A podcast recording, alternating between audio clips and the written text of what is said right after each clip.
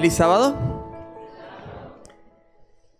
Eh, muchas gracias por ya desde de entrada hacerme sentir en familia y fue una grata sorpresa ir viendo va- varios rostros familiares, algunos desde la UAP, que hacía rato que no nos veíamos, otros con quienes nos vemos en la cancha. Veo que además del talento musical, porque estamos desde tempranito y escuchamos el ensayo y todo, hay mucho talento musical, también hay talento futbolístico en esta iglesia. ¿eh? Claramente veo acá algunos muchachos que hemos compartido la cancha alguna vez. Los que identifico sé que juegan muy bien. Esta semana jugamos el martes con Eric, el jueves con Ricky. Y bueno, Renzo hace rato que no, que no compartimos una cancha. Eh, pero ahí estamos, hemos jugado también alguna vez. El jueves ya fue los restos, fue un poquito lamentable. pues Esta semana se me ocurrió jugar martes, miércoles y jueves. Y esta ya, ya, no da, ya no llegamos. Imagínate, Eric, si corro medio partido el martes, un cuarto el miércoles y el jueves miraba. Ya, ya no, no damos para más. Pero bueno, nos gusta, así que tenemos también ese tema en común acá con varios de los, de los chicos de la iglesia. Me alegra muchísimo estar acá, poder acompañarlos este, este sábado. Me llamó muchísimo la atención, es la primera vez que me pasa que llega la invitación con tanta anticipación. Gustavo, una organización impresionante. En mayo creo que nos contactamos, ¿no? En mayo pidiendo la fecha para ahora.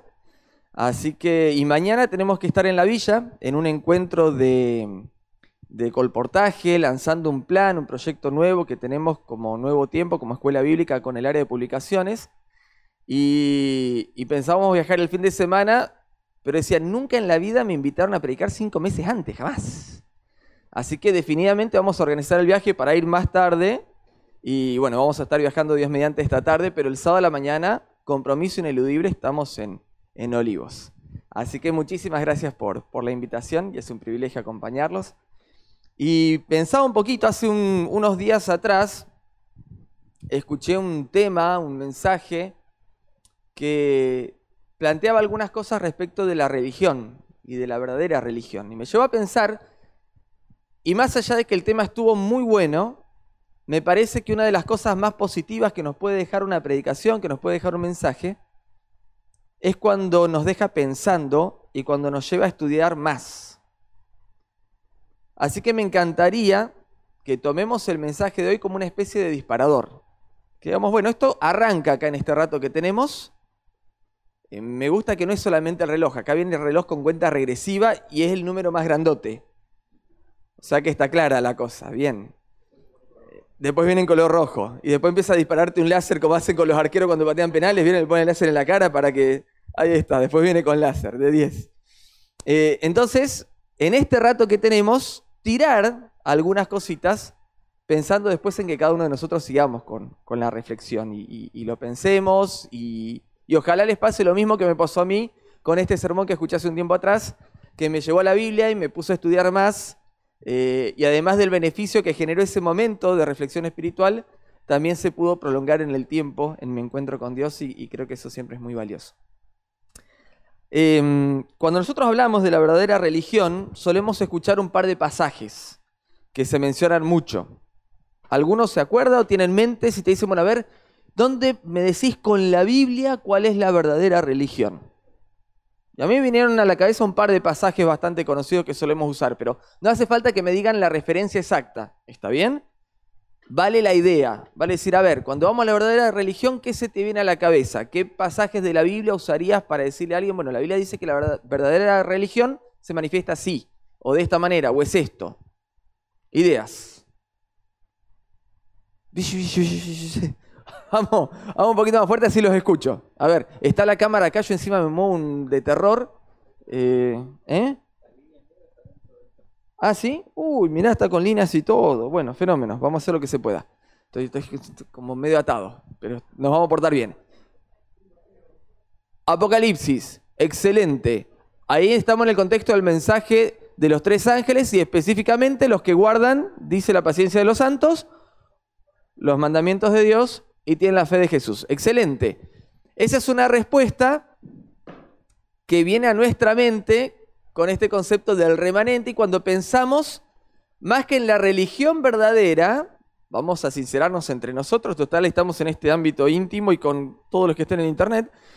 Eh, cuando hablamos un poquito del remanente y esa cuestión de cuál es la denominación religiosa verdadera.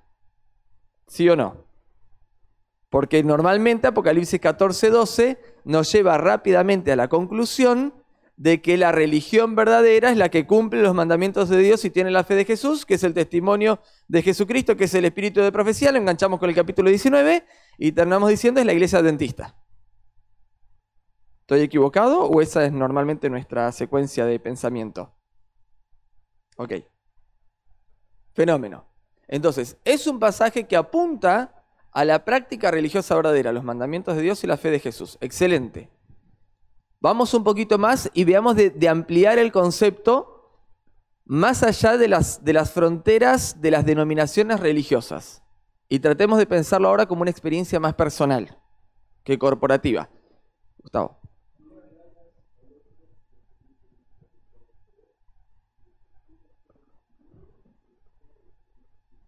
Bien, ahí hay dos puntos interesantes. Uno es lo que se conoce como la regla de plata que es una adaptación de la regla de oro. La regla de oro dice, hace a los demás lo que te gusta que te hagan a vos, y viene con esta variante, no hagas a los demás lo que no te gusta que te hagan a vos.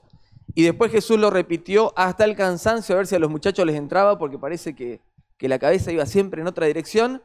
Muchachos, es el servicio, es el servicio a los demás. ¿Está bien? Y hay otro pasaje que viene bien cercano y bien vinculado con este tema del servicio también, que tiene que ver con la religión. Excelente. ¿Escucha a alguien más? Santiago 1.27, bien.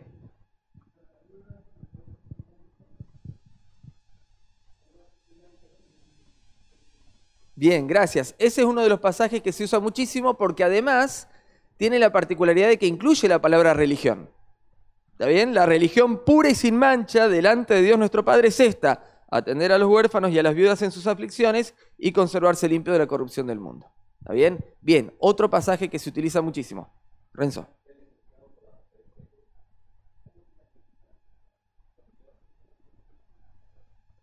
Bien.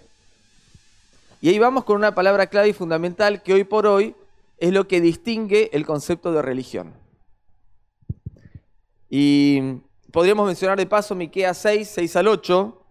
¿Cómo me acercaré ante Dios y me postraré? Me presentaré con holocaustos, becerros, se complacerá de todos los sacrificios. Y dice, ya se te ha declarado lo que es bueno, ya se te ha dicho lo que espera el Señor de ti, practicar la justicia, amar la misericordia y humillarte ante Dios. Son pasajes que solemos usar para hablar del tema de la religión. Ahora, estaba leyendo hace unas semanitas atrás un, capítulo, releyendo un capítulo que había leído en alguna materia, y estamos en un tiempo en el cual, cuando queremos definir o describir la religión, hablamos muchísimo de este concepto de relación, que decía Renzo. ¿Sí o no? Hablamos de religión, hablamos de relación. Y en esta relación, que se enfatiza muchísimo, muchas veces no queda claro cuáles son los términos de esa relación. Hablamos de que la religión es relación con Dios. ¿De qué manera se da esa relación? No siempre queda claro. Y entonces tenemos, cuando hablamos de la verdadera religión y pensamos en la verdadera religión de la Biblia, posturas que oscilan aproximadamente entre estas ideas. En primer lugar, los que consideran la religión como una relación con Dios. Dentro de este grupo están los que nos gusta denominar los más conservadores, que muchas veces perciben la relación con Dios como una serie de cosas que hacemos o dejamos de hacer y solemos identificar con una perspectiva más legalista. Están los que hablan de la relación con Dios en un término un poquito más emocional, más de lo que siento y me vinculo con Dios de la manera que a mí me parece. ¿Está bien? Y eso se ve muchísimo hoy en día. La gente termina generando relaciones con Dios a su medida, de acuerdo a lo que les parece, de acuerdo a lo que sienten. Y después están los que van un poquito más allá y consideran que la verdadera relación, la religión empieza con una relación con Dios y se traduce en una relación con los demás. Un poquito las dos dimensiones que mencionaba Renzo recién. ¿Está bien? Y hay un encuentro en los evangelios que a mí me apasiona, que me gusta muchísimo, y que me parece que hoy nos puede dar algunas pautas para entender qué es la verdadera religión. Y vamos a ver qué tiene que ver con estos elementos. No los estoy descartando para nada. Están presentes. Pero me parece que tenemos la posibilidad de ir un poquito más allá. Podemos ir un poquito más allá. Y darnos cuenta cuál es el planteo que Jesús hace de lo que es la religión. Y vamos a ir a Juan capítulo 4. ¿Está bien? Y nos vamos a quedar ahí. Y no sé si a alguno más le pasa, para mí uno de los encuentros favoritos, me gustan mucho los encuentros de Jesús, me gusta mucho el Evangelio de Juan, soy un apasionado del Evangelio de Juan, me encanta. Y dentro del Evangelio de Juan, este encuentro a mí me fascina. Y es el encuentro de Jesús con la mujer samaritana. Está en Juan capítulo 4. Eh, es uno de los capítulos por ahí que las peques más quieren ver cuando destinamos un ratito los viernes a la noche, ellas tienen bastante restringido el tema del video, y el viernes a la noche el culto incluye la posibilidad de ver algo, y, bueno, es toda una emoción, vemos algo en la, en la tele. Y una de las cosas que les gusta ver es la serie de Chosen. ¿Sí? La conocen, me imagino, a esta altura. Estamos ahí con la expectativa de la tercera temporada ahora en el mes de noviembre. Y la primera temporada cierra con el encuentro de Jesús con la mujer samaritana. Y es uno de los capítulos de las peques más piden. Y es, es muy lindo cómo se presenta ese diálogo ¿no? y esa historia. Y cuando arranca la siguiente temporada, cómo se revolucionó el pueblo a partir de esa mujer, ¿no? Y, y lo que Jesús hace. Jesús se enteró de que los fariseos sabían que él estaba haciendo y bautizando más discípulos que Juan. Comienza diciendo el capítulo 4, aunque en realidad no era Jesús quien bautizaba, sino sus discípulos. Por eso se fue de Judea y volvió otra vez a Galilea, y como tenía que pasar por Samaria, llegó a un pueblo samaritano llamado Sicar, cerca del terreno que Jacob le había dado a su hijo José. Allí estaba el pozo de Jacob, y Jesús, fatigado del camino, se sentó junto al pozo. Era cerca del mediodía. Sus discípulos habían ido al pueblo a comprar comida, y en eso llegó a sacar agua una mujer de Samaria, y Jesús le dijo, dame un poco de agua. Pero como los judíos no usan nada en común con los samaritanos, la mujer le respondió, ¿cómo se te ocurre pedirme agua si tú eres judío y yo soy samaritana?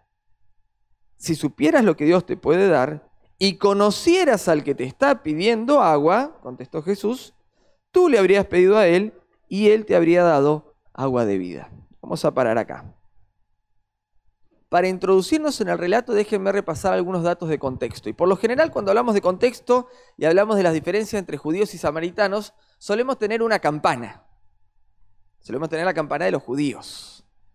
Déjenme que escuchemos un poquito la campana de los samaritanos. ¿Está bien? En este conflicto. Vamos a ponernos en el otro lado. Vamos a ir un poquito con los discriminados y vamos a escuchar a los discriminados que tienen que decir. Y los discriminados nos van a contar, por ejemplo, y lo plantea la mujer, que uno de los temas de conflicto es el lugar de adoración. Y ella lo dice después. ¿Cuál es el argumento de los samaritanos? Siempre decimos, no, y los judíos, y claro, y si estaba el templo en Jerusalén, papá. ¿Cuál es el argumento de los samaritanos? Ellos dicen, nosotros creemos que el lugar de adoración es el monte Gerizim. Están entre el monte Val el monte Gerizim, monte de las bendiciones, de las maldiciones. Y cuando nosotros nos ponemos a rastrear un poquito la historia del pueblo de Israel, nos damos cuenta que el monte Gerizim era un lugar de adoración desde Abraham en adelante. ¿Está bien? Abraham, hay relatos que lo muestran adorando en la zona del monte Gerizim. Va pasando el tiempo y es el lugar también donde vive Isaac, después se instala Jacob. Y nosotros nos damos cuenta que en esa región, muy cerquita de Sicar, estaba la ciudad de Siquem. Y Siquem más allá de las atrocidades que hicieron por ahí los muchachos de, Jacob, fue un lugar, una ciudad que se constituyó en un espacio de culto para los descendientes de Abraham. Y así fue por muchísimo tiempo. Y cuando Israel entra a Canaán, la primera vez que como pueblo, después de la conquista, se juntan a adorar, lo hacen en esta zona, lo hacen en esta región. Después pensemos que el pueblo de Israel no tenía una gran cohesión. Eran tribus bastante dispersas, de hecho jueces nos muestra conflictos entre tribus con mucha, con mucha frecuencia. Y se consolida a partir un poquito de Saúl y más que nada con David, se unifica en esa unificación del reino y en ese liderazgo tan fuerte de David, van adorando, etcétera, etcétera, el santuario estaba en otro lugar. Llega Salomón y construye el templo. Y termina el reinado de Salomón y ¿qué pasa con los reinos? Se dividen. Para el momento en el que el reino de Israel al norte se divide del sur y quedan 10 tribus al norte y quedan 2 al sur, el templo tenía aproximadamente unos 30 años. Entonces, ¿qué piensa la gente del reino del norte? Estos judíos, los de Judá, los de Benjamín, los del reino del sur, nos quieren convencer que un, templo de 30 años es más importante para el culto y la adoración a Dios que el monte donde Abraham y nuestros padres adoraron desde hace mil años. Y ustedes saben que en las tradiciones religiosas el tiempo es importante. El tiempo es importante. ¿Tenían un argumento los samaritanos o no tenían argumento? La historia respaldaba la visión que los samaritanos tenían del tema del culto y la adoración. Ahora, esto un poquitito la perspectiva con el lugar de culto. Por otro lado está el tema de la religión. Y los judíos acusaban a los samaritanos de una religión falsa. Y decían, ustedes se mezclaron y se mezclaron cuando Asiria los lleva y trae a otros de otras naciones, se arma la mezcolanza acá, papá, y la religión de ustedes es falsa. ¿Y qué dicen los samaritanos? Muchachos, Repasen un poquito la historia. Nosotros adoramos a Jehová, a Yahvé, pero históricamente hemos adorado a otros dioses también. ¿Tenían razón o no tenían razón? Veamos un poquito la historia. Veamos el libro de los jueces. ¿Cómo está la historia de Israel en el libro de jueces? Pura adoración a Dios, siempre fieles los muchachos. Siempre hubo sincretismo religioso. Hay descubrimientos arqueológicos que muestran elementos de adoración de cultos paganos que datan de la época del reinado de David. El gran rey David, ese momento en el que se unificó el reino bajo la verdadera adoración a Dios, en realidad seguía habiendo manifestaciones de culto pagano en ciertas partes del reino. Seguía estando fue parte de la historia de Israel. Entonces, para el samaritano, cuando analiza su historia, dice, muchachos, esto de la mezcla de que adoramos a Dios, adoramos a Yahvé, esperamos al Mesías, porque los samaritanos esperaban al Mesías, pero al mismo tiempo tenemos otros cultos, otras, otra mm, adoración a otros dioses, otras cosas presentes, es parte de nuestra cultura, es parte de nuestra historia, lo fue siempre. La pureza de la religión que terminó degradando en el legalismo, pero tal como la vemos en el tiempo de Jesús, es post-exilio.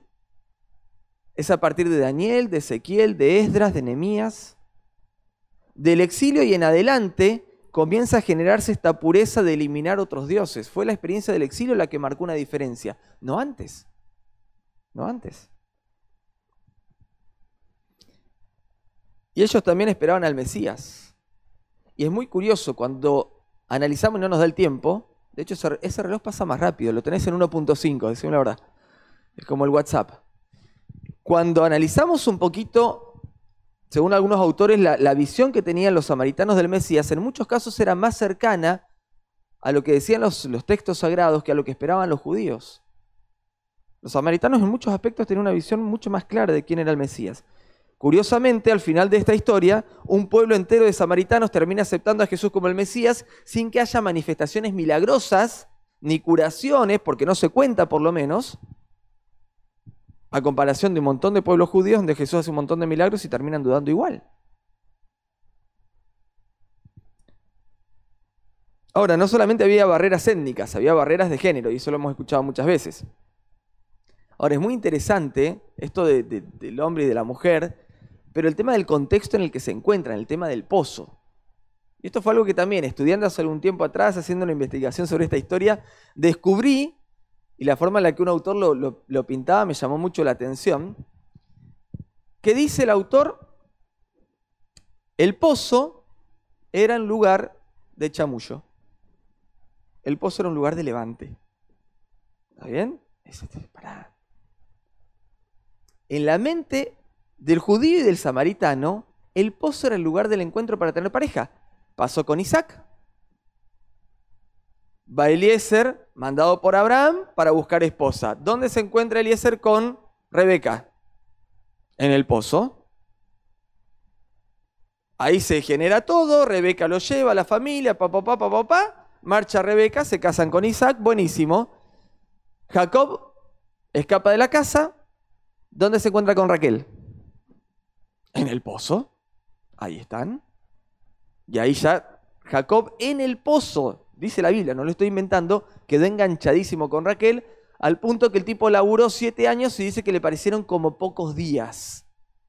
Pa, que estaba metido hasta las manos el chabón. Y después tuvo que laburar siete más por la que le hizo el, suegro y los laburó. 14 años por la mujer. Impresionante. En el pozo. Los grandes patriarcas de Israel conocieron a sus esposas en el pozo.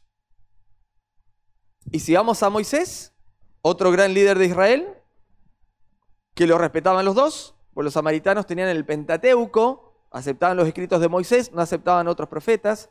Los judíos también era un elemento en común para judíos y samaritanos. ¿Dónde conoció Moisés a Séfora y a sus cuñadas? En un pozo, defendiéndolas de algunos tipos que estaban maltratándolas. Así que el pozo era el lugar de encuentro. Y cuentan los historiadores que no se hablaba un hombre y una mujer en el pozo a menos que... No te imaginabas el, el pozo como el lugar de levante, ¿no? Pero era el lugar de encuentro. Y cuando un hombre le hablaba a una mujer en un pozo, estaba manifestando sus intenciones de llegar a algo más. Por eso yo mantengo a mis hijas muy lejos de los pozos.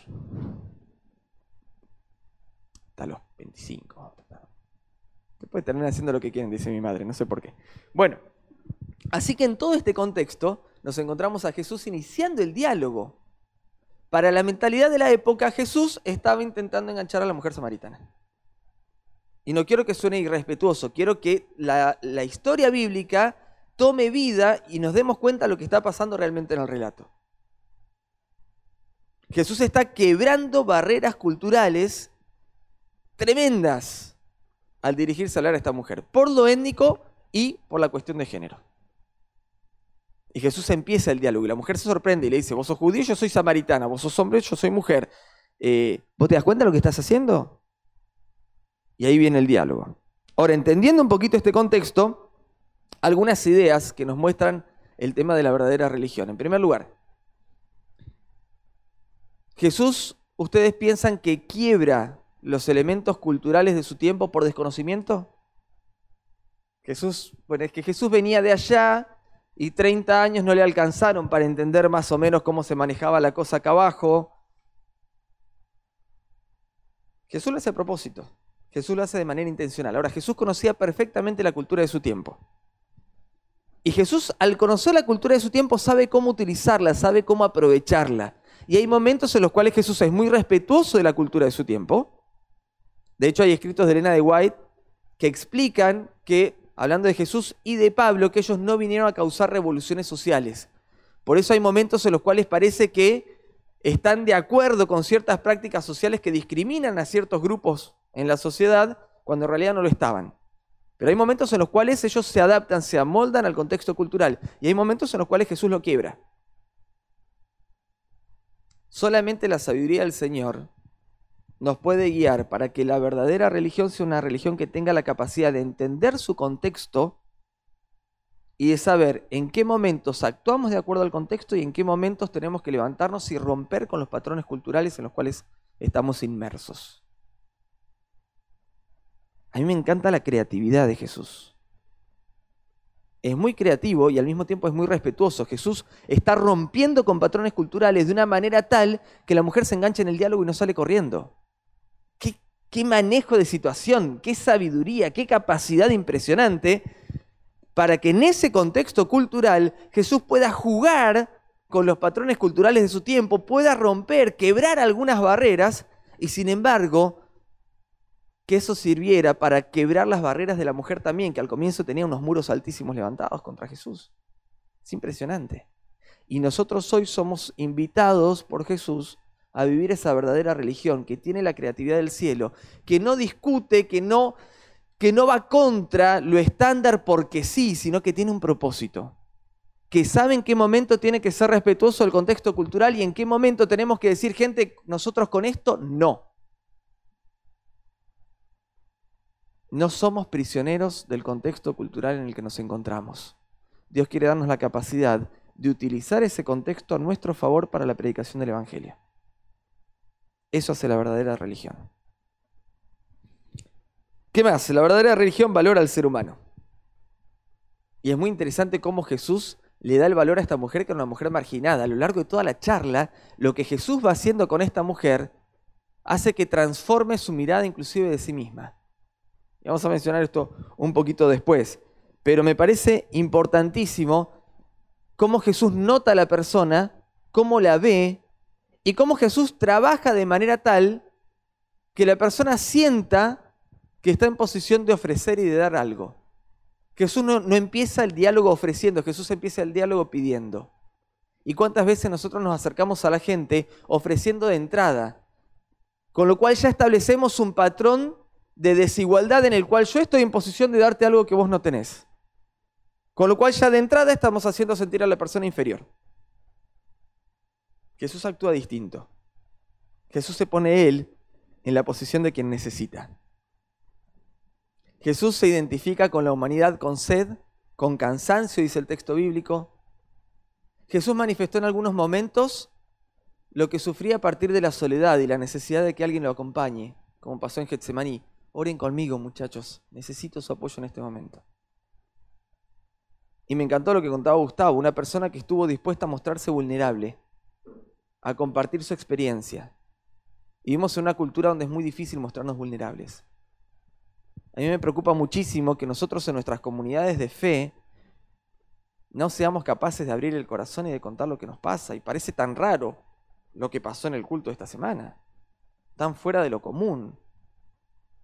¿Por qué no puedo sentirme con la seguridad de que pertenezco a una familia donde soy amado y aceptado como soy?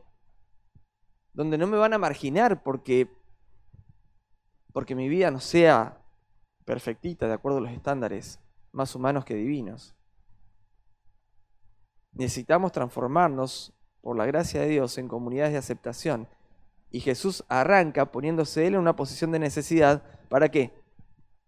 Para que la mujer sienta que ella tiene algo para ofrecer, que tiene algo para dar. Y entran en el diálogo. Y entonces Jesús dice, en el versículo 10, el último que leímos hasta ahora, Dice, si conocieras a quien te está hablando, vos le pedirías y te daría agua de vida. La verdadera religión sí incluye, como decíamos hoy, pero creo que es un punto de partida el conocer a Jesús. El conocer a Jesús.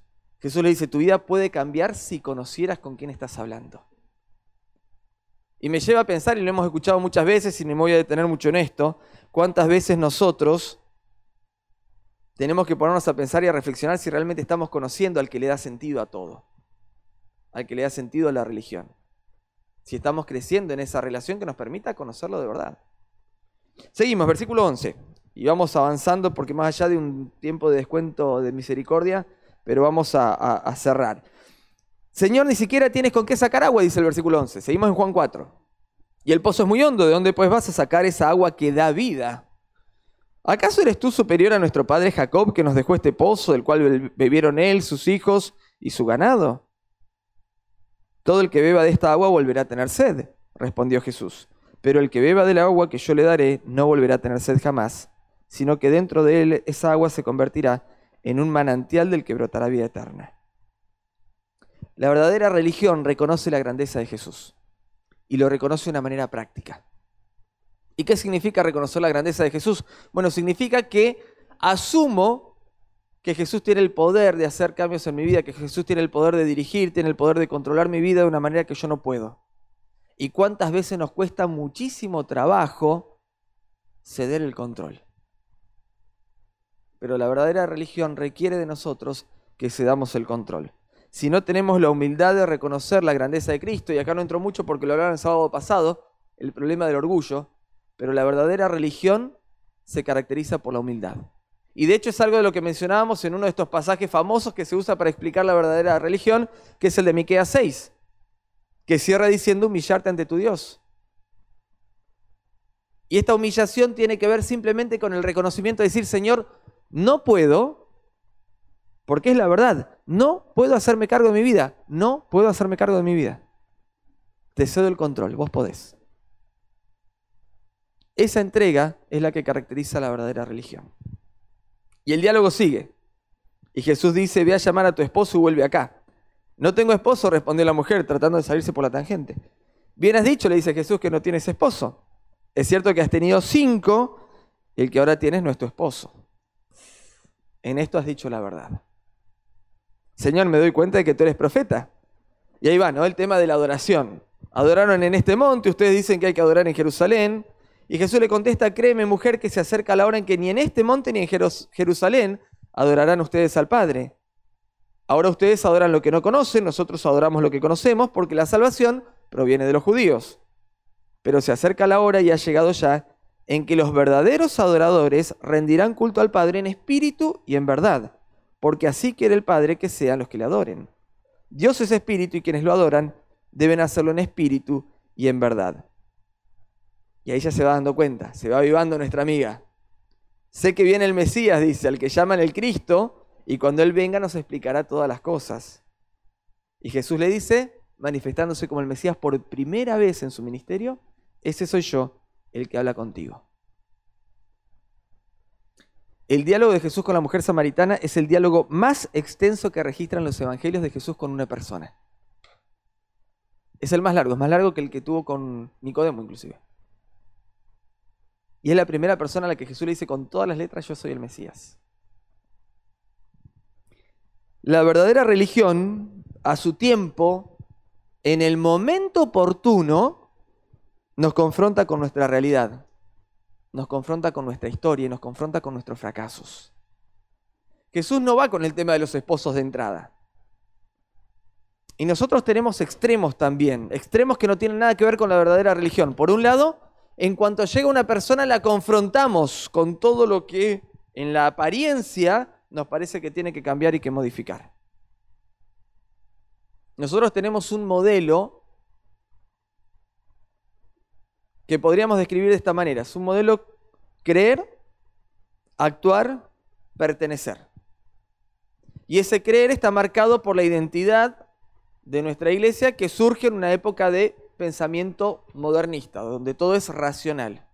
Entonces, ¿cómo es este creer? En este creer, yo te voy a explicar una serie de cosas que dice acá. Te voy a explicar cómo nosotros las interpretamos. Y vamos entonces con el estudio bíblico, ¿no? Vamos repasando, pa, pa, pa, pa, pa. Que entre nosotros, básicamente le estamos diciendo, yo te voy a mostrar por qué nosotros tenemos razón al momento de interpretar la Biblia.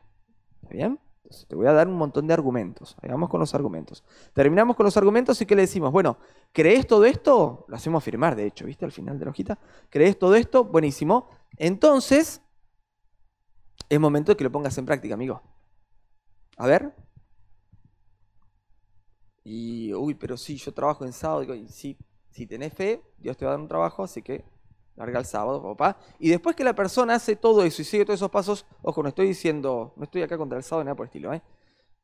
Síganme en el razonamiento. Cuando la persona aplicó todo eso, entonces, ¿qué hacemos?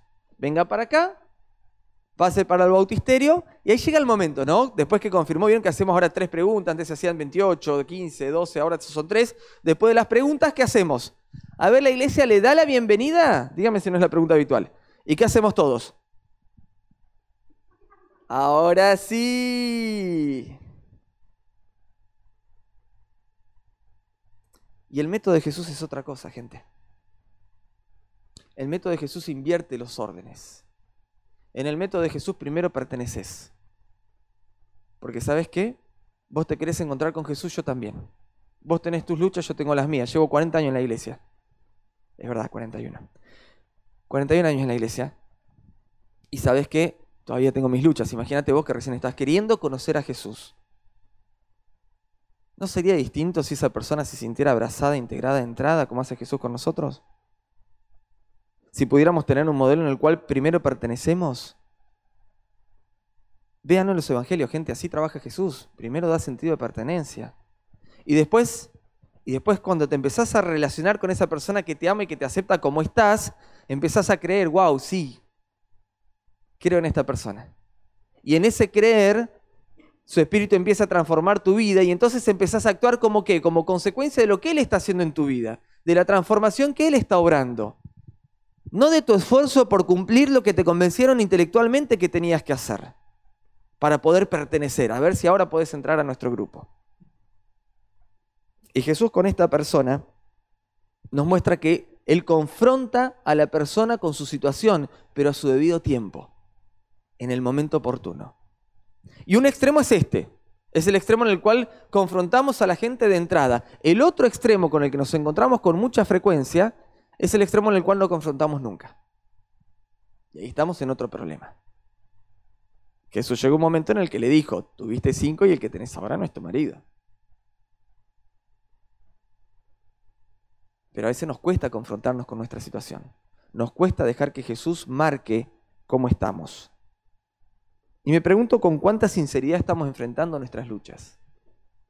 No digo con cuánta fuerza, ¿eh? porque intentarlo nosotros solos no nos lleva a ningún lado, pero con cuánta sinceridad estamos buscando conocer nuestra situación. Con cuánta intensidad estamos tratando de que Jesús revele lo que nos está pasando. La religión de la Biblia avanza sobre nuestras vidas de manera progresiva. Jesús empieza invitando a la mujer samaritana que conozca quién es. Después la mujer dice, ah, debe ser profeta un poquito más, hasta que llega al punto en el que dice, me parece que el Mesías, sí le dice Jesús, soy yo. Progresivo, de a poquito. La progresión implica dos cosas. En primer lugar, que no vamos de frente con todo, nos salimos con los tapones de punta. Pero la progresión implica también que vamos avanzando, que vamos creciendo. ¿Cómo está tu experiencia espiritual? está igual que hace uno, dos, cinco años. ¿Te sentís parado exactamente en el mismo lugar donde estabas cuando conociste a Cristo? La progresión implica que vamos avanzando en Jesús. Y Jesús dice que en ese crecimiento la verdadera religión adora en espíritu y en verdad. Que no es otra cosa que lo que decíamos hoy, cedemos el control para dejar que el Espíritu Santo sea el que guíe nuestra vida para que la adoración no sea un acto, no sea algo que hacemos, la adoración sea nuestra vida. Mi vida constante, permanente, es una vida que adora a Dios, que glorifica su nombre. Esa es la verdadera religión. La verdadera religión se manifiesta de manera práctica, como dice Santiago, como dice Miqueas. La verdadera religión comienza por una relación con Dios, pero la verdadera, verdadera religión es la que permite que Dios modifique tu forma de ver la realidad. La verdadera religión cambia tu percepción de los demás, de la religión, de la adoración, de vos mismo. Dios te da una perspectiva adecuada de quién sos. Y quisiera invitarte hoy a que aceptes la verdadera religión a que tengas este encuentro que tuvo la mujer samaritana con Jesús sea tu encuentro también. Y que como consecuencia hagas lo que hizo la mujer samaritana. Fue y le contó a todos. Porque no se quedó ahí. Cuando Jesús cambia tu forma de percibir la realidad, cuando Jesús te pone esos lentes celestiales que te permiten percibir las cosas desde la perspectiva correcta, entonces los demás se dan cuenta y vos lo compartís y nos encontramos con una mujer que llegó al pozo como una marginada por su propia comunidad y se fue como una misionera espectacular que llevó el mensaje a un pueblo entero. Eso hace Jesús cuando dejamos que la verdadera religión cambie nuestra percepción, cambie nuestra perspectiva y nos enfoque en Jesús. Es mi deseo que cada uno de nosotros podamos experimentar, como la mujer samaritana, la verdadera religión. Dios los bendiga. Feliz sábado.